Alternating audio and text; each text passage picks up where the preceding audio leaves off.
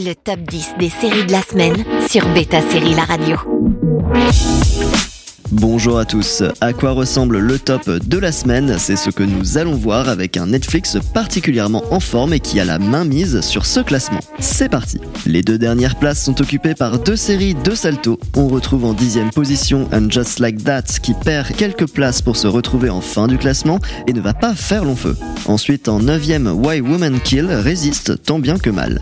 La suite du top est occupée par Netflix avec sa série d'horreur Archive 81 en huitième, puis The Witcher en septième qui sont un peu descendus par rapport à la semaine dernière.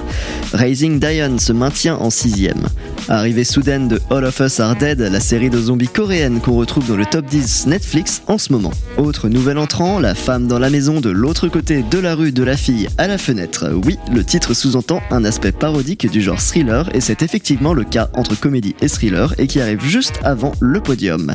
Le top 3 de la semaine ne change pas par rapport à la semaine dernière. Euphoria sur OCS en troisième position, Snowpiercer en deuxième, puis le livre de Boba Fett maintient sa première place.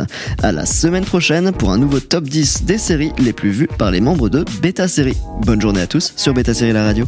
Le top 10 des séries de la semaine sur Beta Série La Radio.